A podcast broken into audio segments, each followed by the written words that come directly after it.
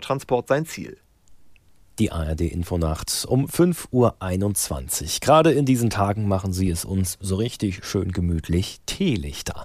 Aber wenn ein Teelicht ausgebrannt ist, dann bleibt bekanntlich eine kleine Aluschale über. Vielleicht standen Sie mit der ja auch schon mal vor den Mülleimern, beziehungsweise vor der Frage gelber Sack oder Restmüll. Tja, das Teelicht ist zwar tatsächlich recycelbar, aber wie man es dreht und wendet, am Ende bleibt eben doch Müll übrig. In unserer Reihe Perspektiven suchen wir ja immer wieder nach Lösungen für solche Probleme und das Thema Teelichter hat sich ein Unternehmer aus Wohltorf in Schleswig-Holstein vorgeknöpft, berichtet Anina Pomerenke.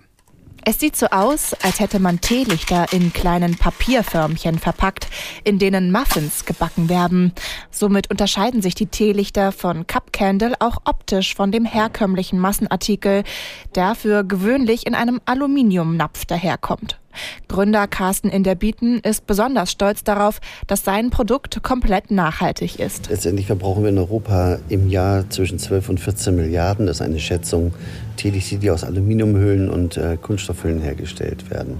Und wenn man sich überlegt, wenn man sie aneinander reiht, dann tatsächlich elfmal den Planeten damit umschlingen kann, dann erkennt man ja auch, dass das eine große Menge an Abfall ist. Seit 2015 tüftet Inderbieten an seiner Idee. Mithilfe von Chemikern hat Inderbieten über die Jahre ein besonderes und mittlerweile patentiertes Verpackungsmaterial entwickelt, das an Pergamentpapier erinnert. Es ist aber weicher, hat eine hohe Reißkraft und ist vor allem feuerfest. Darüber hinaus ist es laut Inderbieten komplett kompostierbar und damit einfach zu entsorgen. Ja, entweder Sie wohnen im Grünen, haben draußen Komposthaufen, dann können Sie es draufschmeißen. Nach zwei, zwei, drei Wochen ist es verschwunden, wenn der funktioniert und warm ist. Oder Sie schmeißen das eben in den Nassmüll, so nenne ich das mal, wo Sie auch beispielsweise eine Bananenschale reinschmeißen und dann können Sie es so locker entsorgen. Nicht nur die gesamte Verpackung des Teelichts ist nachhaltig, auch das Kerzenwachs selbst wird aus heimischem Raps hergestellt. Denn wie Jordan Tristan von der Verbraucherzentrale Hamburg erklärt, ist bei Kerzen unter Nachhaltigkeitsaspekten oft das Grundmaterial problematisch. Also das kann ganz grob aus Stearin sein, das wiederum aus pflanzlichen oder tierischen Ursprung stammen kann.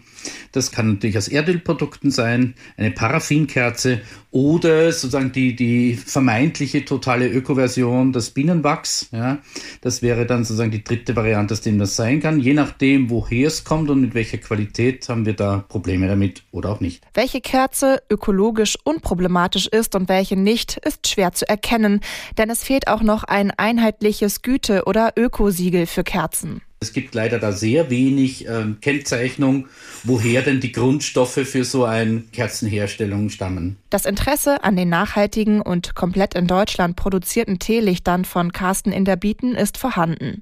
Die nachhaltigen Teelichter seien übrigens erst der Anfang, sagt Inderbieten.